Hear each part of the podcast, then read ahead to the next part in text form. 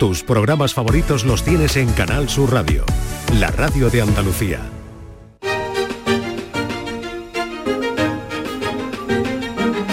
En Canal Sur Radio, Días de Andalucía, con Carmen Rodríguez Garzón. Continuamos en Días de Andalucía en Canal Sur Radio, ya lo saben, pendientes de cualquier noticia que nos llegue desde Marruecos. Eh, vamos a conectar en directo dentro de unos minutos eh, con nuestros eh, compañeros de Canal Sur, Canal Sur Televisión, Miguel Chaparro y José Luis Sánchez Hachero, que están en Iguil, que es el epicentro de este devastador seísmo a 60 kilómetros de Marrakech, un terremoto que deja ya más de 2.000 fallecidos y más de 2.000 heridos. Es el último balance que han hecho desde el Ministerio del Interior del gobierno marroquí. A medida que avance la jornada, llegarán nuevas cifras, nuevos datos.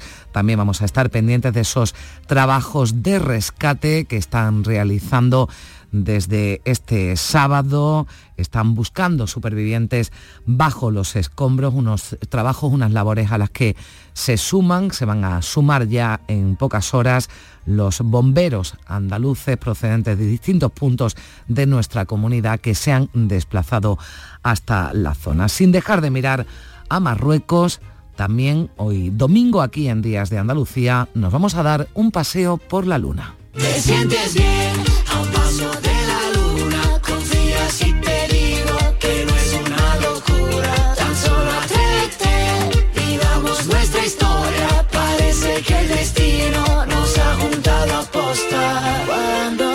Porque queremos saber, porque hay tanto interés en el polo sur de la Luna, en el polo sur del satélite. La India ha sido el primer país hace unos días en llegar a ese polo sur de la Luna, pero lo han intentado otros. ¿Qué hay allí para que ahora se haya convertido en el destino preferente de las agencias espaciales? Pues se lo vamos a preguntar a Daniel Marín, que es astrofísico y divulgador científico de Naucas, organización de divulgación científica. Pero hay otros destinos espaciales que están más cerca de lo que parecen. Además de la Luna, Marte y Venus van a ser protagonistas en el Congreso de Turismo Espacial que se va a celebrar en unos días, este mes de septiembre, en Marbella y que va a contar con la participación de la NASA y de las principales empresas del sector. Y del cielo al suelo y al subsuelo con nuestro aventurero Manuel Navarro.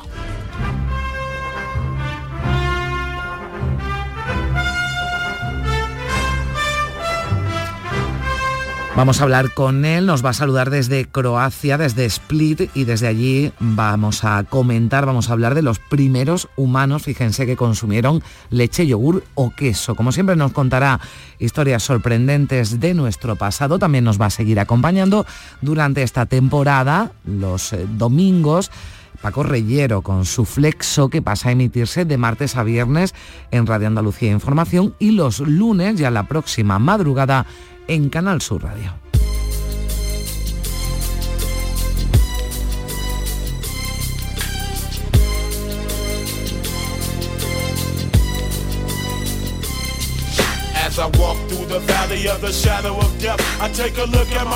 Y seguro que en muchas eh, casas andaluzas se preparan ya para la vuelta al cole. Hace una semana empezaron los más pequeños, pero ya desde mañana vuelven a las aulas los alumnos de primaria. La vuelta al cole va a ser la protagonista de nuestro tiempo de cine. ¿Cuántas películas tienen al colegio, al instituto o a la universidad como trama central? Hemos escogido tres de tres estilos diferentes y después Juan Luis Artacho nos la va a comentar con su particular estilo.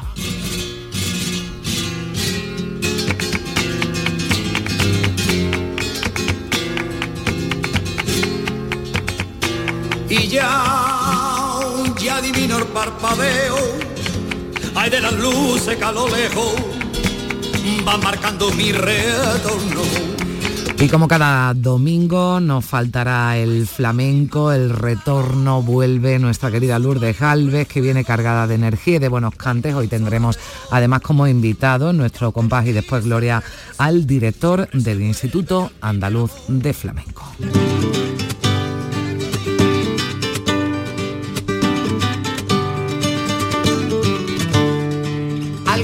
Oscuro crecía en mí y fui a hacerme una lobotomía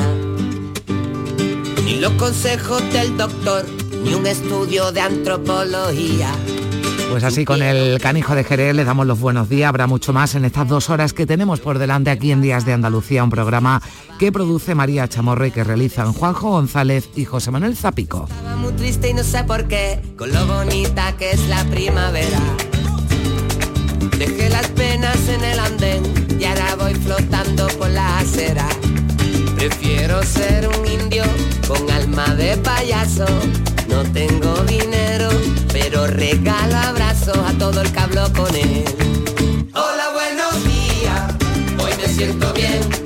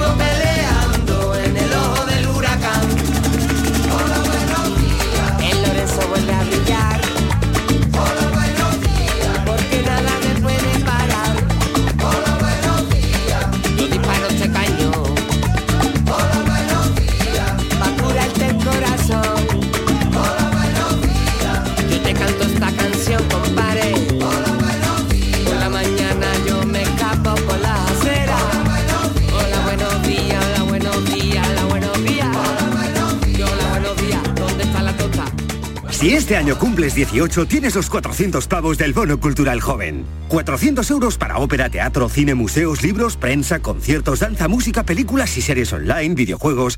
400 euros dan para mucho. Consigue tu bono cultural en bonoculturajoven.gov.es. Ministerio de Cultura y Deporte. Gobierno de España. En Canal Sur Radio, Días de Andalucía, con Carmen Rodríguez Garzón.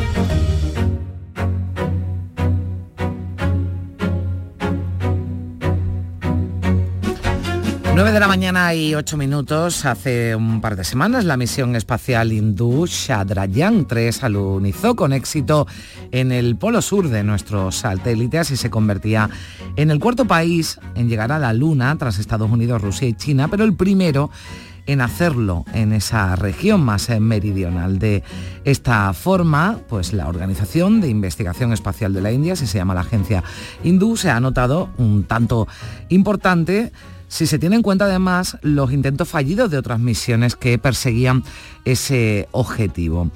Así que la India ha hecho historia, pero queremos saber, porque el polo sur lunar, al menos para nosotros, para los ciudadanos de a pie, es muy desconocido. Y la India pues es pionera o va a ser pionera en la exploración de esta región.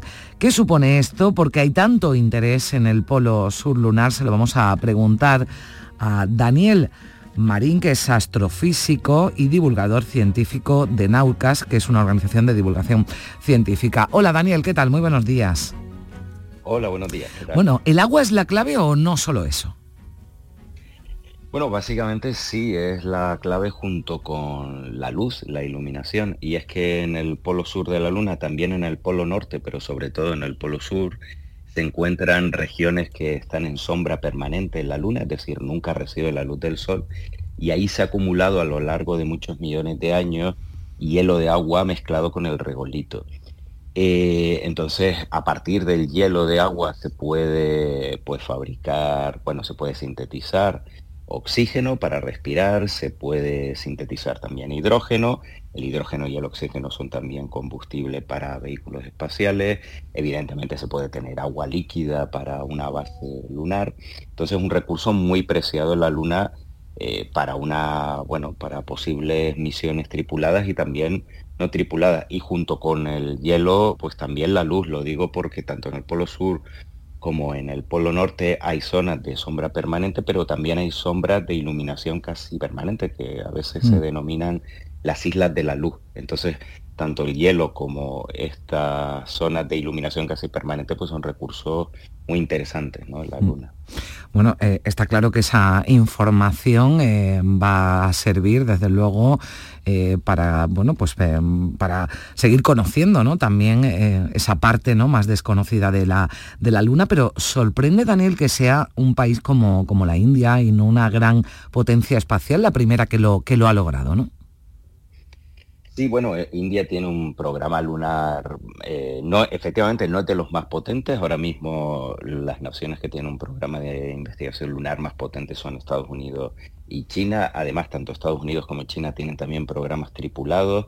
En el caso de Estados Unidos, el programa Artemisa, para poder eh, regresar a la Luna. Estados Unidos lo quiere hacer en 2025. Seguramente esa primera misión tripulada a la superficie de la Luna se va a retrasar bastantes años y China lo quiere hacer antes de que termine 2030. Entonces, eh, sí que llama la atención porque India, pues eso no es de esta, no tiene un programa tan importante como estas dos naciones, pero es verdad que, bueno, hace muchos años que ha mostrado interés en la Luna y ha lanzado dos orbitadores, dos ondas que están dando vueltas a la Luna, ¿no? La Chandrayaan 1 y la Chandrayaan 2. De hecho, en la misión Chandrayaan 2, además de este orbitador que sigue funcionando, había una sonda de aterrizaje similar a la Chandrayaan 3, pero que se estrelló.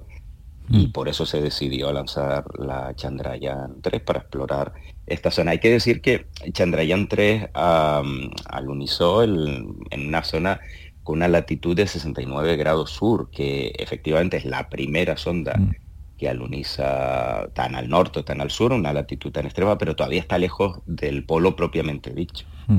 Bueno, digamos que es una primera incursión en el, en el entorno, pero nos llegaba hace unos días, hablaban del primer gran descubrimiento ¿no? de, esta misión y era el hallazgo de, de, azufre, ¿no? porque hablábamos del agua, pero también eh, se buscan otros eh, elementos, ¿no? E incluso se habla de la posibilidad de que haya minerales preciosos en la Luna. Sí, eh, claro, aparte del agua es interesante y las regiones polares de la Luna se diferencian del resto por la presencia de lo que se llama genéricamente volátiles, eh, que son sustancias eh, que, bueno, el nombre viene porque cuando reciben una iluminación pues muy intensa, y eso ocurre en el resto de zonas de la Luna, estas sustancias desaparecen, ¿no? Y por eso no encontramos ni hielo ni, ni, determinadas sustancias en el resto de la Luna y solo en los polos y en esa zona cerca de los cráteres de sombra permanente. Entonces es un descubrimiento interesante y aquí también, bueno, hemos hablado del hielo como recurso, pero efectivamente también hay una parte científica y es que las zonas, eh, digamos, polares ¿no? de la Luna no han sido exploradas directamente, por eso es tan interesante también esta misión de Chandrayaan 3, porque el resto de sondas espaciales pues se habían posado todas en latitudes eh, menos extremas, ¿no? Así que esta componente científica también es muy interesante para saber cómo se formó la Luna, cómo ha ido evolucionando y saber cómo se formó la Luna también es saber cómo se formó la Tierra mm. y, en general el sistema solar. Da la sensación de todas formas, ¿no? Porque si hablábamos en la temporada pasada de la misión Artemis también, que tiene como objetivo, ¿no? De nuevo enviar una misión tripulada a la, a la Luna. Estamos hablando eh, de esa carrera, ¿no? También espacial de varios países para alcanzar el, Polo Sur, aunque finalmente ha sido la India la que lo ha conseguido. Pero da la sensación de que la, de que la Luna ha estado algo abandonada y que ahora se ha recuperado el interés por ella. No sé si todo esto ha sido eh, por una cuestión eh, económica o que se perdió el interés durante, durante unos años. Daniel, ¿qué piensa? Sí, aquí han confluido varios factores. Hay por un lado, pues una, digamos, hay una carrera eh, importante, ¿no? Entre Estados Unidos y China y ese quizás ahora mismo es el factor decisivo, es decir, eh, lo que decíamos antes, ¿no? Tanto Estados Unidos como China tienen programas tripulados que eh, su objetivo es poner seres humanos en la Luna y en concreto en el Polo Sur alrededor de, 2030 para finales de esta década. Y claro, eso genera una, competencia, una dinámica de competencia que hace que, pues, que el resto de agencias espaciales estén todos también interesadas en la Luna. ¿no? Por ejemplo, la Agencia Espacial Europea colabora con la NASA en el programa Artemisa para poner seres humanos en la Luna. Entonces está esa dinámica mm. de, competición entre Estados Unidos y China y luego, pues sí, también hay una parte, eh, en el caso del programa Artemisa, de política interna de Estados Unidos, que había que darle un objetivo al cohete SLS de la NASA y a la nave Orión, que no tenían un objetivo claro, hasta que Trump decidió que había que, que, sabía, mm. se tenía que utilizar ¿no? este hardware para volver a la Luna. Y, en general, pues bueno, los nuevos descubrimientos de sondas espaciales como eh, por ejemplo los que hizo la Chandrayaan 1, que eh, nos han confirmado que efectivamente en el polo sur de la Luna existen reservas de hielo y, de ahí pues toda esta carrera por ir allí, estudiarlo y eso es importante. Eh, quien llegue primero, digamos que se hace con el control de parte de estos recursos, pero los recursos que están en la zona cercana a donde uno aterriza de facto, ¿no? No, mm. no, se puede decir que, una nación o una empresa puede eh, pues tomar propiedad de esos recursos porque eso lo prohíbe los tratados internacionales, pero sí puede controlarlo de facto, porque si hay una nave o una base, pues evidentemente no se le va a echar de allí. Bueno, ya veremos qué ocurre con las agencias y también con las empresas, porque ahora vamos a hablar de un congreso que va a haber de turismo espacial. Yo ya para, terminar, Daniel, no sé si esto nos acerca también a, a viajes turísticos, ¿no? que, de los que ya se habla y parece que tampoco eh, estamos ya hablando de ciencia ficción, incluso a un largo plazo. No sé si esto nos puede acercar también a que bueno, cualquier persona con, posibles, está claro, pueda también hacer un, viaje ¿no? de turismo a la Luna. Sí, como comenta cualquier persona con, mucho dinero. Eh, bueno, ya hay viajes turísticos planeados. hay una misión de la nave Starship de Elon Musk, de la empresa SpaceX, que va a ir alrededor de la Luna, no a la superficie lunar, pero sí que va a ir alrededor de la Luna con un millonario japonés que ya estuvo en el espacio, que es Maezawa. O sea que esas misiones ya existen, no, no, no son ciencia ficción, sino que están ahí planeadas. Cuándo se llevará a cabo, pues depende de, muchos factores, pero en teoría será los próximos años.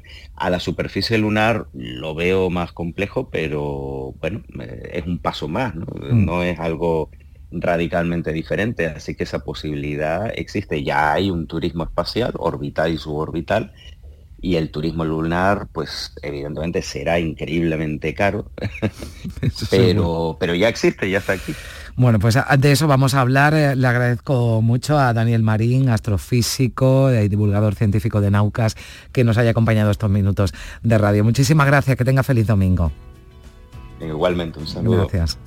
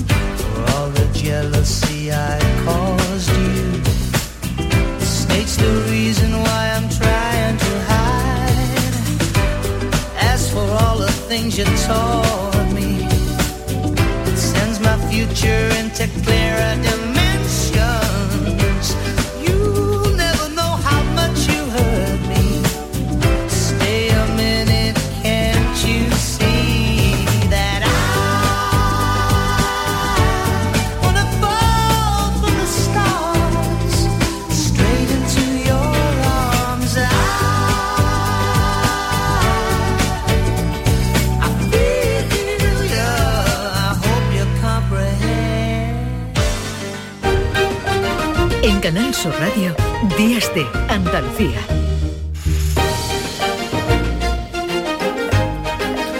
Son las 9 y 21 minutos, eh, nos hemos dado un paseo por la luna, pero decíamos que íbamos a estar en comunicación eh, permanente y muy atentos a todas las noticias que nos eh, lleguen desde Marruecos. Allí nos vamos a ir en directo. Hay un equipo de Canal Sur que se ha desplazado a la zona más afectada por el terremoto. Miguel Chaparro lo escuchábamos a las 8 de la mañana. También nuestro compañero José Luis Sánchez Achero, al que ya saludamos. José Luis, ¿qué tal? Muy buenos días. Buenos días, ¿cómo estamos? Bueno, nos contaba eh, Miguel que estabais eh, de camino, no sé si habéis llegado ya a Iguil, ¿no? Al epicentro de este devastador seismo, a unos kilómetros, ¿no? De Marrakech. Eh, aún no, estamos, hemos descendido, hemos bajado al sur unos 67, 67 kilómetros, estamos en un pueblo que se llama Mulay Brahim, que también la parte alta de la ciudad se ha visto muy afectada, hay mucha gente durmiendo, bueno, prácticamente todo el pueblo está durmiendo a la intemperie, porque muchas casas de la zona alta se han derrumbado y casi todas las casas tienen, tienen grietas. Es una zona pobre donde ya no sabes dónde acaba la grieta antigua y empieza la cercana, la, la- la reciente. Pero sí que se, se ven muchas casas derrumbadas, muchas han defondado, hay, hay una situación bastante precaria, la verdad. Mm. Bueno, es el panorama que, que- os habéis encontrado porque era lo que se temía, ¿no? Que en Marrakech, donde también se ha eh, notado y mucho el, el terremoto, donde hay un número también elevado de víctimas, pero eh, el- el- la mayor, ¿no? Los, lo- los pueblos y las poblaciones más, más afectadas eh, se, se preveía, ¿no? Que iban a estar en el, en el entorno, ¿no? De, de Marrakech, más cerca donde ha tenido lugar este epicentro. Gente durmiendo en la calle, edificios derruidos y todavía mucho miedo, ¿no? Por esas réplicas, ¿no? Que también eh, hablan los expertos y que se pueden producir y que se producen después de un terremoto de estas eh, características. Sí, la gente tiene mucho miedo. De hecho, desde Marrakech, y hemos salido a las 5 de la mañana, eh, los arcenes, los jardines, las cunetas están llenas de gente que te encuentras que están pasando la noche al raso. No tanto en Marrakech, que también la plaza Yemal Azna, que es la más conocida, patrimonio de la humanidad. Eh, también ha habido muchas familias que se han ido a dormir allí, aunque el turismo allí sigue, porque sabes que esa es una joya del turismo. Pero una vez que sales, eh, empiezas a ver que, que la situación sigue muy grave. En este, en este pueblo donde estamos han muerto 22 personas, hemos estado en el cementerio donde estaban enterrando también los últimos cadáveres y de una población de 3.000, pues la verdad es que es una pérdida grande. Y, y- y la cifra, que ya va por más de 2.000 personas fallecidas, se obtiene así, yendo de pueblo pequeño en pueblo Mm. pequeño, porque aquí han muerto 20, en otro 30, allí 10, allí 15. Ver. Y bueno, el conteo tardará, tardará Sí. en ser definitivo porque muchos de estos pueblos son muy remotos. Bueno, lamentablemente nos tememos que, que el número de, de fallecidos y de heridos subirá, como, como nos apuntaba, son 2012 los fallecidos según el último balance del Ministerio de- del Interior. ¿Os habéis encontrado por el camino, habéis visto eh, o en Marrakech o ya donde os encontráis, eh, em, em, bueno, los servicios, los efectivos de, de- de rescate tratando de buscar supervivientes bajo los escombros, José Luis? No, todavía no hemos encontrado ni en Marrakech ni aquí. Sí sabemos que está ahora mismo viniendo un equipo de rescate de los bomberos de Huelva, Mm. que salieron anoche y supongo que estarán todavía en camino. Y en zonas más remotas, que es a donde nos dirigimos, porque vamos a, como bien decías antes, a Iguil, al epicentro del, del- del seísmo, eh, creemos que nos vamos a encontrar también. Eh, Por el camino sí hemos visto camiones yendo y viniendo, pero no actuando porque también hay que decir que los derrumbes han imposibilitado muchas carreteras. Hay rocas enormes en mitad de la vía, hay que circular con muchísimo cuidado y si ya las carreteras aquí tienen un peligro grande porque son carreteras de montaña con muchas curvas y con bueno, con un peligro inherente, eh, encontrarte de repente rocas que pesan 4, 5, 10 toneladas, que están en mitad de la, de la, de la carretera, pues es un peligro más. Pues eh, nada, mucho cuidado. Os pedimos eh, que tengáis mucha mucha prudencia, que un buen trabajo también y eh, estaremos, si os parece, con esa línea abierta y en, otros espacios de aquí de Canal Sur Radio y os podremos ver en Canal Sur Televisión contándonos de primera mano todo lo que está ocurriendo allí. José Luis Sánchez Hachero, muchísimas gracias. Un abrazo. Adiós. Un abrazo para todos vosotros. 9 y 25 minutos de la mañana.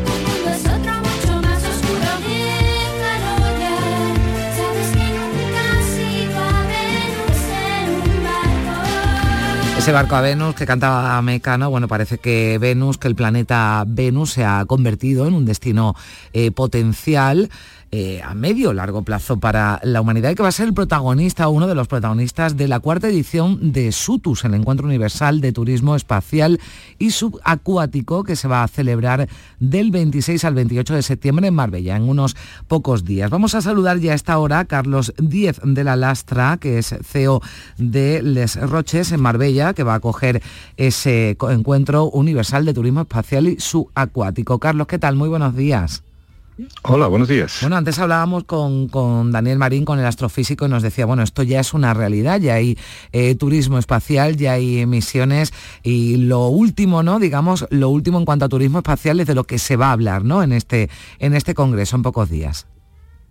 Sí, sí, es un congreso que ya se ha convertido en el más importante en el turismo espacial subacuático del mundo y, vamos a intentar hablar siempre de las novedades, esas cosas que, en, unos, en unos meses esperamos que, que empiecen ya a sonar con fuerza para, oferta, oferta comercial, muchos de ellos. Bueno, en unos meses, ¿no? Nos dice, incluso, bueno, me imagino que esto solo lo podrán eh, realizar, ¿no? Algunos privilegiados, pero, pero ya parece que eh, será una realidad, no sé si Venus todavía queda muy lejos, pero eh, sí viajes, ¿no? Misiones espaciales orbitando la Luna, ¿no? Por ejemplo, esto sí ya se puede convertir en una realidad a corto plazo. Sí, sí, obviamente el proyecto para Venus es un proyecto que va a llevar bastante más tiempo, pero es verdad que hay lanzamiento de previsto para algunos otros proyectos, hay algunos que, van a ser realidad muy en breve, algunos lo están siendo ya, y, por ejemplo, dentro del viaje espacial muchas personas solo piensan en lo que son los cohetes que se ven de, SpaceX y las compañías que están compitiendo en ese sentido, pero también hay otras opciones para ir al espacio más económicas, no estamos hablando eh, a nivel eh, económico como lo que hay en, la Tierra, pero no, al, coste que supone subir en un cohete para, ir a, algunos de los eh, planetas que se están comentando. Bueno, hay empresas representadas, ¿no, Carlos? Pero también agencias espaciales, incluso la joven, ¿no? Agencia Espacial Española que va a estar presente, ¿no? En este congreso. Sí, por primera vez tenemos representación como agencia en, estos proyectos. Ya empezamos a sonar eh, en, algún proyecto como el de Artemisa, de la NASA, que, empezamos a ver que empiezan a haber colaboraciones con la agencia española y para nosotros es un placer porque tenemos a las más importantes del mundo con nosotros en Sutus y tener a la española era la guinda que faltaba. Mm. Bueno, yo veo aquí el programa y eh, bueno, eh, cosas muy interesantes, ¿no? Pero por ejemplo el, el Above Space, ¿no? Que es la, el proyecto para construir, para llevar a cabo el primer hotel, ¿no? El primer alojamiento para turistas en el, en el espacio que ya incluso tiene fecha y está a la vuelta de la esquina. Sí, sí, es uno de esos proyectos que decíamos que, todos pensamos en, viajar a otros planetas, pero hay proyectos más cercanos que van a dar la sensación al turista eh, real de estar en el espacio. Es decir, a partir de, 100 kilómetros eh, ya está la discusión entre los científicos, se considera que estamos ya superando el límite el límite del espacio y, es un proyecto muy interesante porque al final vamos a eh, la, propuesta es salir a ese, ese rango digamos, en donde ya puedes ver el círculo terráqueo, tener la sensación del inmenso negro del espacio y poder pasar unos días allí. Bueno, entiendo que además lo, vimos eh, o lo estamos viendo ¿no? en, la, en la misión Artemisa hay una eh, colaboración público-privada ¿no? Eh, que hace posible que las agencias espaciales puedan desarrollar su, actividad, pero también eso va a permitir bueno, que, cualquiera, ¿no? que, bueno, cualquiera, cualquiera, como decíamos antes, que, que tenga una capacidad económica importante, pero que no tenga una preparación ¿no? como tienen los, los astronautas y pueda desarrollar ese, ese viaje. Va, a acercarlo más al ciudadano de pie y hablamos además de, de viajes seguros, ¿no? Porque todo esto lleva muchos años gestándose. Sí, sí, la verdad es que ha sido el salto de diferenciación con lo que se trabajaba hace años, ha sido esa colaboración privada-pública. Antes, pues todos sabemos, era la NASA, la agencia rusa, la agencia china, los únicos que tenían proyectos con capacidad de, llevar al ser humano fuera al espacio, pero es verdad que se han juntado dos factores. Un factor ha sido el, que las, eh, empresas privadas y con inversores como los Max y, y Virgin Galactic han empezado a apostar firmemente por este tipo de proyectos y consideran que pueden ser viables. Y el segundo, de que las agencias públicas no tenían capacidad económica tampoco por ellas mismas o inversión pública para, para hacerlo. Entonces esa combinación es ideal. Eh, obviamente una de las principales razones eh, que hacen que no sea fácil y que se esté retrasando esta, estas opciones es la seguridad, porque, porque como todos sabemos eh, es, algo que, que, nadie se va a arriesgar a montarse en, ningún tipo de propuesta si no, si no garantizan 100% de la seguridad. Bueno, pues será muy interesante todo lo que se va a hablar y se va a analizar y se va a presentar en este encuentro universal de turismo espacial y subacuáticos, SUTUS, en Marbella, en Les Roches, su CEO Carlos Díez de la Lastra. Muchísimas gracias por, por acompañarnos aquí en esta mañana de domingo en Canal Sur Radio. Un saludo. Muchas gracias. Adiós.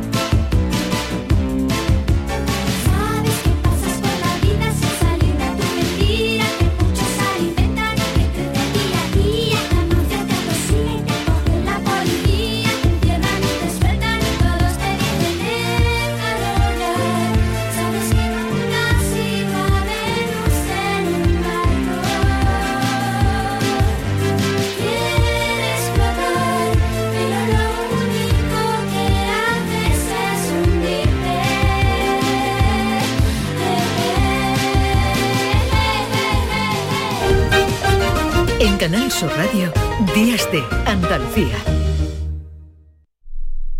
Canal Sur Radio. Niño, tráeme algo fresquito de la nevera. Pero papá, si esto está más caliente que el queso de un San Jacobo.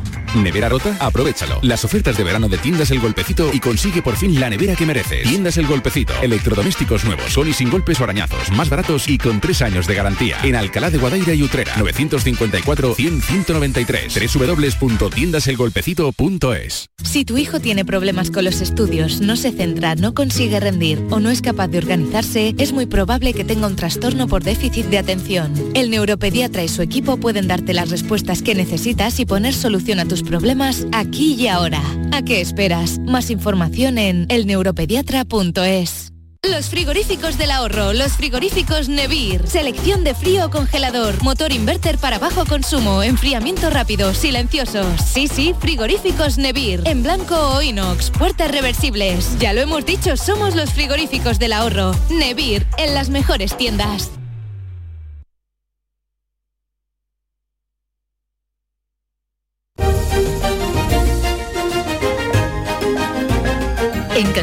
Radio, Días de Andalucía, con Carmen Rodríguez Garzón.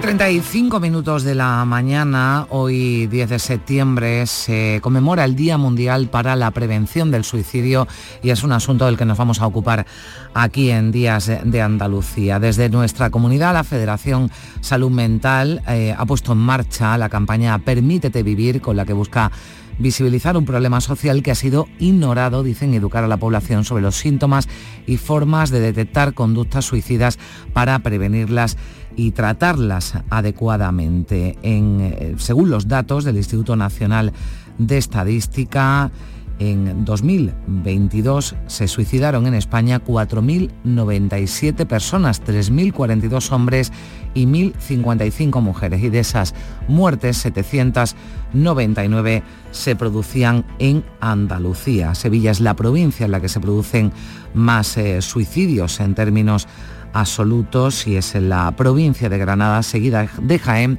donde se producen más en proporción a su población. Bueno, pues ese, hay un programa de prevención del suicidio en Andalucía donde, como decimos, 799 personas se quitaron la vida en 2022 y hubo 5.042 intentos de suicidio que fueron atendidos en urgencias sanitarias el año pasado en la comunidad, lo que significa un intento cada dos horas Dice esta Federación de Salud Mental de Andalucía, es el tiempo que dura un partido de fútbol y se produce un drama en un entorno familiar de nuestra tierra.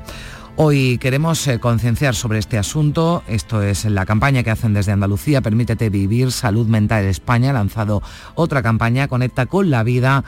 En este caso pone el acento para concienciar sobre la prevención del suicidio en personas mayores. Entre las eh, medidas que esta Confederación de Salud Mental de España ha difundido en su campaña se encuentra, por ejemplo, evitar el aislamiento, respetar a estas personas y poner el foco en los aprendizajes que puedan aportar. Saludamos a esta hora a eh, Nel González Zapico, presidente de la Confederación Salud Mental España. ¿Qué tal? Muy buenos días. Muy buenos días, encantado de estar aquí eh, con ustedes. Igualmente, hoy queríamos, eh, bueno, es un asunto que hemos tratado otras veces aquí en Días de Andalucía, pero hoy desde luego, con motivo de este Día Mundial para la Prevención del, Suicidio, queríamos traerlo aquí también a, Canal Sur Radio, porque es importante, ¿verdad?, hablar, hablar de, este tema, ¿no? Que durante eh, muchos años ha sido un tema tabú también bueno, pues eh, ha habido mucho debate ¿no? sobre el tratamiento que tenía que tener en los medios de, comunicación, pero lo que defienden desde Salud Mental España es que hay que hablar de ello. Defendemos eh, lo mismo que se defiende desde la OMS, la Organización Mundial de la Salud. Efectivamente, está demostrado que hablar del suicidio es preventivo y sobre todo hablando con propiedad, hablando adecuadamente. Como bien decías hace un momento, eh, en otros tiempos era, eh, tenía, se tenía miedo de alimentar el tabú, incluso las propias facultades de, comunicación, de periodismo, eh, ponían bastantes vetos clarísimos a que se hable del tema, porque si evitar el efecto llamada, si evitar el otros efectos indeseados.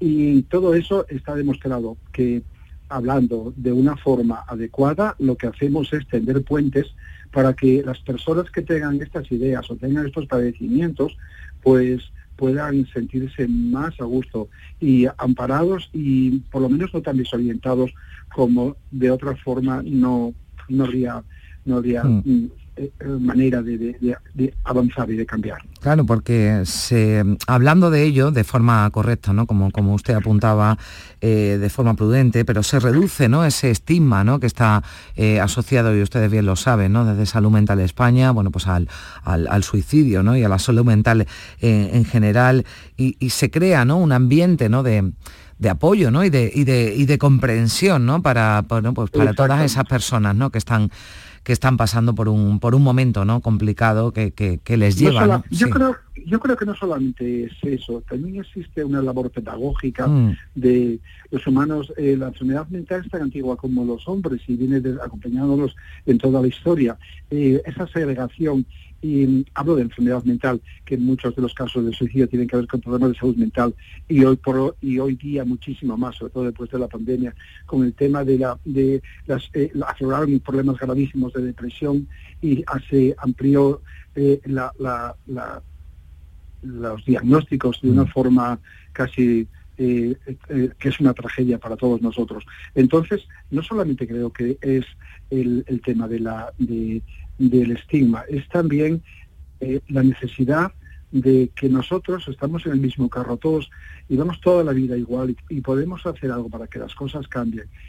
Podemos hacer algo incluso en nuestra propia en nuestra propia vida una actitud diferente. Por ejemplo supondría ya un avance a la hora de a la hora de, de- tratar de tratar eh, con las personas que tienen estas ideas o con las personas la tragedia tan grande que supone que un suicidio consumado en el entorno familiar y de amistades de esta persona se, se implanta es una tragedia que debemos empezar a hablar y considerarlo como una cosa nuestra que puede afectarnos a nosotros. Entonces, eh, haremos un ejercicio de empatía y podremos eh, avanzar a, a- a reconocer una realidad que está ahí, va a estar siempre ahí el tema del suicidio, pero a normalizar eh, el, el sufrimiento e intentar paliar el sufrimiento de las personas que lo padecen. Bueno, es importante ¿no? que haya una especialización que ya se está llevando a cabo en, en algunas eh, comunidades, en la, en la sanidad, ¿no? Eh, ese código eh, suicidio, ¿no? por ejemplo, que, que se, que se implanta en, en Andalucía, la especialización de los,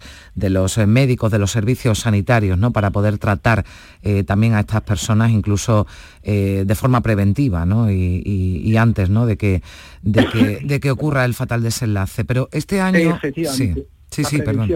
Prevención es- Mm. la, nada, la prevención es lo que es fundamental. Mm. Es el adormelio, es el- este esfuerzo que estáis haciendo vosotros para informar al Canal Andalucía en este- en- de esto, es hablar de ello y normalizar. Y hay mucha gente que lo está, que estará escuchando, que tendrá problemas, que tendrá ideas y estará triste y que dirá, hombre, la gente habla de ello y no, no se están riendo de ello, ni están dramatizando con ello, están intentando eh, decir a los demás que existen, existen posibilidades de, de- de tener solución y de avanzar superar. Mm.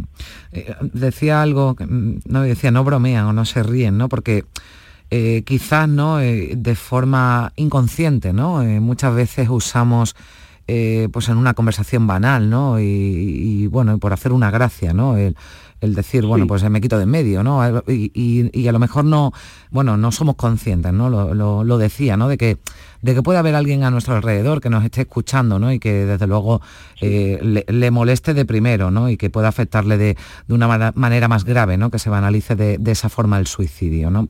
Lo El- digo por... el, el sufrimiento. Yo, creo que nadie que se ca- acaba con su vida quiere acabar con su vida, Mm. quieren acabar con un sufrimiento que no pueden dominar. Y en, en este, en este sentido nosotros, desde la, desde la Confederación Salud Mental España, conseguimos que el gobierno eh, diera un paso que es muy importante, crear un instrumento que, que es un instrumento de, de- inmediata ayuda y, y profundo valor psicológico, es el teléfono 024, que no solamente para la persona que a lo mejor se le ocurre llamar por teléfono si está fastidiada, pero yo puedo ver a un compañero de trabajo, puedo ver a un, a un- a un primo que me preocupa y puedo, y puedo llamar y consultar y orientarme qué tengo que hacer. Mm. Eso es algo, algo que debemos, que debemos mm, tener en cuenta, es un recurso que debemos usar y debemos recomendar continuamente a la gente. Eh, poco a poco, hablando de eso, gracias a de estas cosas, pues se consiguió ese recurso, se consigue, hay muchos más, el teléfono de la esperanza, que Mm. lleva tantísimos años haciendo algo similar, está ahí también, y hay, más intentos, y hay más eh, autonómicos también, incluso en zonas de hospitales, Mm. pero creemos que el- el- siendo el principal problema de salud pública de España y de Europa, el teléfono eh, de prevención de la conducta suicida debe de ser debe de tener un componente de acción de Estado y debe de garantizar, por supuesto, la privacidad y la ayuda más rápida y, solvente posible a las personas que lo demanden. Pues eh, sin duda 024, bueno, ese es el, el- el teléfono de atención ¿no? pues a, la, a la conducta suicida. Se han ofrecido ¿no? datos eh, recientemente porque están, eh, bueno, pues hay un 6% que ya es mucho ¿no? de las personas que llaman a ese teléfono que están ya en riesgo alto de- de suicidio. A mí me gustaría eh, también que habláramos ¿no? de esta campaña, de esta campaña para este 2023, Conecta con la vida, ¿no? porque eh, os detenéis en este caso en la prevención del suicidio en, personas mayores, ¿no? Personas que están muy aisladas. Antes hablabas de la, de la pandemia, ¿no? Que supuso un aislamiento de, mucha, de muchos sectores de la, de la población, ¿no? De personas que vivían, que vivían solas y en este caso, ¿no? Las personas mayores que vieron eh, sin duda afectada su salud mental, pero que también, incluso ahora que se han normalizado, ¿no? ¿No? Las cosas también, eh, ese, ese colectivo, hablamos de un colectivo muy vulnerable, ¿no? Muy, muy vulnerable, con, con mucho sufrimiento, ¿no? Del que, del que hablábamos, ¿no? Durante esta entrevista, de mucho sufrimiento que puede llevarles también, ¿no? Al, a, a, bueno, pues a decidir quitarse la vida. Pues sí, efectivamente centramos la campaña a las personas mayores porque vienen a ser con la infancia antes los, los grandes olvidados. Resulta que la gente que vivió antes que nosotros, que nos, eh, que nos dio en herencia al mundo en el que vivimos, llega un momento en el que no tienen recursos mm, emocionales suficientes y el, problema más grave es la soledad no deseada. Y por supuesto, también influye la economía, también influyen las enfermedades, influye los dolores crónicos, influyen mil cosas. Pero todo esto también se debe hablar de ellos y debemos de crear red social, sinergia suficiente para que todos seamos conscientes. Y, no es difícil, no es difícil vivir en una comunidad de vecinos y tener la vecina del quinto, una señora de 92 años que a lo mejor esté sol, solina y que, y que se pueda eh, hacer algo, no sé, no digo invadir su vida, pero sí ofrecer mm, ofrecerse eh, de una forma natural, pero eso tiene que ser todo de una forma natural. Mm. El, el, los seres humanos somos seres sociales y efectivamente eh, cuando van pasando los años vamos perdiendo vínculos como los habituales, profesionales, eh, familiares, y, y, sobre todo también la gente muy mayor pues va quedándose sola porque la gente de su generación tampoco está ya y hay que hay que tener en cuenta que la dignidad humana nos acompaña desde que nacemos hasta que morimos y por lo tanto debe ser atendida como tal, como un derecho eh, la, de las personas. Eh, esa dignidad debe ser respetada y debe ser puesta en valor y debemos ser conscientes de que te, eh, está en nuestras manos también evitar eh, en parte esa soledad no deseada y esos ambientes de, tristeza que invaden a nuestros mayores. Debemos influir primero fueron los, los, los, los niños mm. y ahora los mayores, porque la salud mental, como digo, nos acompaña toda mm. la vida y es una, un, una cuestión de dignidad defenderla siempre. No entiende de, de, edades, pero en esta edición, bueno, hemos hablado de, de, aspectos más generales, pero también nos hemos querido detener en esa campaña Conecta con la Vida para concienciar sobre la prevención del suicidio en personas mayores que ha puesto en marcha Salud Mental España con motivo del Día Mundial para la Prevención del Suicidio, hoy domingo. Un asunto que hemos eh, querido tratar también aquí en Días de Andalucía. Nel González Zapico, presidente de la Confederación Salud Mental España. Muchísimas gracias por, por estar con nosotros y gracias también por el trabajo que hacen. Muchísimas gracias a ustedes por darnos la oportunidad de romper una lanza a favor de estos temas penosos para toda la sociedad. Gracias. Gracias a Dios. Si existe el amor, si puedo contar contigo para hablar de dolor, si existe alguien que escuche cuando alzo la voz y no sentirme sola. Puede ser que la vida me guíe hasta el sol, puede ser que el mar domine tus horas o que toda tu risa le gane ese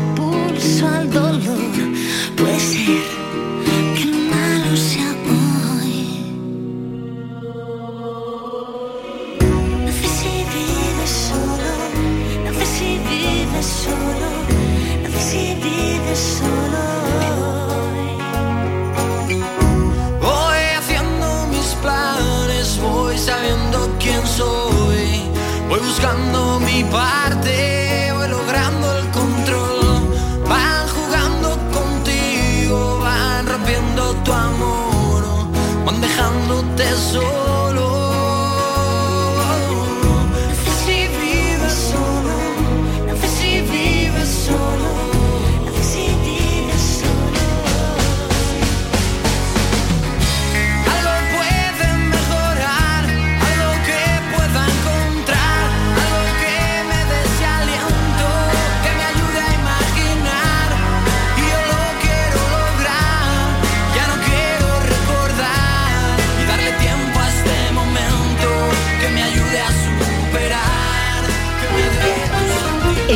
Sur Radio, Días de Andalucía. Hambre de librerías, de bibliotecas, de devorar novelas y cómics. Hambre de bailar y ver bailar. Alimentarnos de teatro, de ópera, de zarzuela, de conciertos, de museos y exposiciones. Hambre de aplaudir.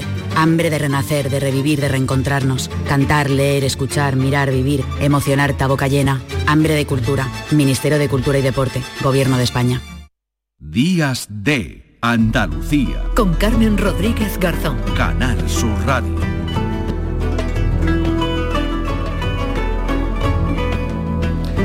Nos faltan 10 minutos para llegar a las eh, 10 de la mañana y regresa, regresa esta temporada, bueno, pues uno de nuestros, eh, iba a decir colaboradores, pero a mí me gusta llamar a Manuel Navarro, amigo. Hola Manolo, ¿qué tal? Buenos días, Carmen, amiga. Buenos Estupendamente. días, bueno, te cojo, es que, es que nada, eh, vamos a empezar bien, ¿eh? Vamos a empezar bien esta temporada. Tú dándome envidia. De, bueno, porque te, pillamos donde, donde Manolo, en, en Croacia, ¿no? Nada más y nada menos. Eh, sí, en Croacia, en la, la costa del, Adriati- del Adriático, concretamente en Split, eh, con un día, la verdad, maravilloso, todavía muy de ambiente muy veraniego. Y, y nada, trabajando aquí desde ayer que, que llegamos y con muchas ganas de, de ver cosas y de poderlas contar a, nuestros queridos oyentes que, que bueno que son los que dan el sentido a lo que hacemos y que bueno la verdad es que me alegro muchísimo de poder estar una temporada más aportando mi granito de arena a esta gran casa que, que es Días de Andalucía que tú tienes el privilegio y, y la, y la gran responsabilidad de dirigir ¿no? Bueno, pero me ayudáis y me lo hacéis mucho más fácil. Es que estoy escuchando agua, ¿eso es agua lo que escucho de fondo, Manolo? No, algún motor, No sé, yo aquí algo. no oigo nada. Ah, vale, vale, bueno, pues será que la conexión eh, Sevilla-Croacia eh, tiene eso. Bueno, antes, antes de contarnos qué haces allí, eh, bueno, de, de qué, de qué nos vas a hablar de lo que de lo que estás viendo por allí, de lo que estás investigando. Eh, Manolo, si te parece, ¿no? Que yo te comentaba esta mañana, te, te decía, seguro que conoces la zona del del, del terremoto, ¿no? De, de esa zona de Marruecos, ese Atlas, ¿no? Marrakech y todo su, su entorno, que seguro que has viajado por allí. Y, y bueno, igual que hablábamos ¿no? hace unos meses cuando fue el terremoto de Siria y de, y de Turquía, pues ¿qué no puedes contar de, de esa zona, Manolo? Bueno, yo he tenido la suerte de viajar en, en varias ocasiones a Marruecos, eh, siempre por razones de trabajo y efectivamente en, en Marrakech y en las zonas próximas, eh, pues también, ¿no? Marrakech es una ciudad muy conocida, yo creo que mucha gente de España, muchos de nuestros oyentes habrán, habrán estado por ahí. Y, y bueno, y, hace unos minutos te, te oía en una Sí. conexión que hacías con, eh, con personas que están trabajando ahora por allí y efectivamente a mí lo que me, me llamaba mucho la atención cuando hemos viajado desde Fez a Marrakech a través de la de las carreteras de Marruecos es, ese Marruecos interior que quizá no se ve en, lo- en- en la ruta turística de esos pequeños pueblos que son la gente que vive del campo. Marruecos es todavía un país que el 40% de su población vive de la agricultura, ¿no? Y, y a mí donde yo la otra noche cuando me enteré del, del terremoto, que precisamente estábamos en un, en un enlace de un vuelo, eh, yo pensaba en esta gente, porque bueno, las, capi- las grandes capitales siempre tienen otra defensa, ¿no?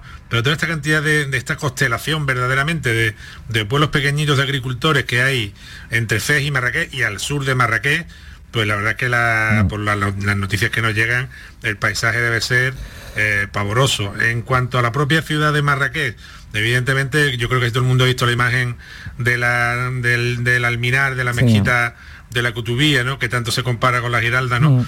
con ese verdadero el movimiento tan tan brusco, no sé, tan tarantrán, que es que la torre realmente se, se mueve, que, que da pánico, ¿no? Y todo el que haya tenido la suerte de andar por allí, de conocer eh, su mezquita y su plaza de- maravillosa, su plaza del Yemal Esná, ¿no? Mm. Donde están los contadores de cuentos, los, los domadores de cobras, ¿no? Y las- sí, sí. las serpientes, sí, sí. Y donde nosotros tuvimos la suerte de, de entrevistar a Juan Goitisolo hace muchos años en su, en su casa precisamente de la, de la Medina eh, de Marrakech, pues bueno, todo ese laberinto, todo ese intrincado Mm. de casa, muchas de ellas del, del siglo XVI, del siglo XVII, pues la verdad es que se teme mucho por, primero por las personas y luego también por el patrimonio, claro, Claro, que sí. es patrimonio mundial de la, de la UNESCO, ¿no? Esa, esa medina de, de- de Marrakech que, que merece la pena merece la pena visitar y que bueno pues esperemos lo- sin duda lo más trágico son las pérdidas las pérdidas humanas los, los fallecidos los, los heridos pero también nos quedamos ¿no? con, esa, con esa pérdida de, de patrimonio. Bueno, cuéntame que nos quedan seis minutitos, ¿qué, qué haces por, e- por Split? Porque tú el otro día me decías, no, te voy a hablar de los primeros signos de alimentación de yogur y queso. Claro, a mí me dejaste ya así un poco, ya un poco boquiabierta y deseando, ¿no? Hablar contigo y que me contaras. Sí, mira, eh, bueno, primero decirte que, que hemos tenido un verano eh, con mucho contenido en el Sí. que hemos visto, hemos visitado muchas cosas que ya iremos dando cumplida cuenta en el, en el, en el programa, ¿no? A medida que avance la, la temporada, como es lógico, estamos en vivo, estamos en directo, estamos ahora mismo eh, trabajando en Croacia y lo lógico es explicar las razones, porque todavía no hemos visitado, de hecho llegamos ayer, que es donde Mm. sí hemos tenido oportunidad de ver el, el centro de, de Split, que es una ciudad maravillosa, que es una ciudad eh, que construyó Diocleciano como un- una fortaleza palacio y que hoy en día alberga el, centro histórico de la ciudad, es una eh, mundial y desde luego a, todos aquellos amantes del, del patrimonio y de la historia que puedan, se la recomiendo vivamente, Eh, pero nuestra razón, nuestra verdadera razón de venir a Croacia es seguir la llegada de un fenómeno que es el neolítico Mm. y de algunas de sus manifestaciones fundamentales. La primera parte, digamos, de nuestra expedición, porque vamos a estar aquí eh, bastantes días, hasta el domingo o el lunes de la siguiente semana, eh, lo ocupan la- las primeras poblaciones que llegaron y empezaron, por una parte, a consumir eh, leche, leche de animales, leche de animales de cabra, de oveja, de vaca, eh, que, que criaban, son los primeros ganaderos de la historia, de los que se tiene constancia, y también eh, de la producción de, de yogur y de queso. Este es un tema muy interesante porque de entrada se pensaba que las primeras eh, los primeros ganaderos que habían consumido leche eran eh, italianos en la época de la Edad del Bronce, muy posterior, 3, 4 mil años después, a lo que se cree que empezó aquí en, en el Neolítico Medio, en el Neolítico Antiguo en los Balcanes, y luego además el- la asociación de, de una mejora en las condiciones de vida en la población gracias al, yogur y al queso, pues se demuestran que con unas investigaciones eh, que ha liderado entre otros el, profesor Emil Podrug y la norteamericana eh, Sarah McClure, que es con quien eh, vamos a estar trabajando estos días. ¿no? El, el asunto de la leche es un asunto que a mí me parece muy interesante porque tú verás que en la vida diaria se oirás con frecuencia que la, una cosa es que las personas adultas no debemos eh, consumir eh, leche porque nuestro cuerpo no está preparado para, Sí, para, asimilar para leche de otros animales, y sí, esto se... Exactamente. ¿no? Entonces, lo que se demuestra en- aquí en, en Croacia, en estos primeros yacimientos, como Rasinovac, como Danilo, en la costa dálmata, ¿no? en, el, en el norte de Croacia, es que gracias a este consumo eh, de lácteos, eh, las poblaciones eh, pues pudieron primero evitar la altísima mortalidad infantil que había en la antigüedad. Bueno, esto ha sido un fenómeno que, que las personas de más edad incluso que nos estén escuchando eh, recordarán como hace 70, 80, 90 años o, o 60 años se morían muchos niños, ¿no? Y una de las razones por las que se morían los niños era por la falta de, eh, de alimento. Eh, ¿Qué pasa cuando se produce yogur y cuando se produce queso? Pues lo que pasa es que la intolerancia a la lactosa disminuye notablemente. Eso eh, permite a las personas adultas eh, disfrutar de un alimento que es rico en proteínas, que es rico en, grasas y que, y que tiene una gran energía. Por tanto, este fenómeno que parece, en principio puede parecer intrascendente, puede parecer baladí de la primera producción de leche y de queso, tiene una gran importancia, porque desde este foco de la costa dálmata es un proceso que se distribuye por un lado hacia el centro de Europa y por otro lado hacia el resto del Mediterráneo eh, más occidental eh, y central, ¿no? Con lo cual estamos hablando de un proceso eh, clave en la mismísima historia de la humanidad. En fin, nosotros lo que estamos buscando es el neolítico, este proceso en el que las poblaciones dejaron de vivir de la caza y la recolección y se establecieron y cómo ese fenómeno se ha extendido desde, desde sitios que, que conocemos bien, en la Mesopotamia, en el Oriente Medio, hasta el, el extremo occidental del, Bueno, del como, Mediterráneo. ¿no? como vas a tener oportunidad de estar allí toda la semana, cuéntanos todo lo que descubras, que a mí esto me interesa mucho. Yo quedo muy agradecida si fue allí donde, donde empezaron a consumir queso y yogur, porque me declaro una fanática de estos eh, alimentos. Así que si te parece, Manolo, que nos queda, nos queda un minutito para llegar a las 10, te emplazamos ya la próxima semana y nos cuentas algunas cositas de lo que haga durante esta semana. Feliz estancia en, en Croacia. Disfruta, amigo, un beso. Muchísimas gracias, Carmen. Adiós. Adiós.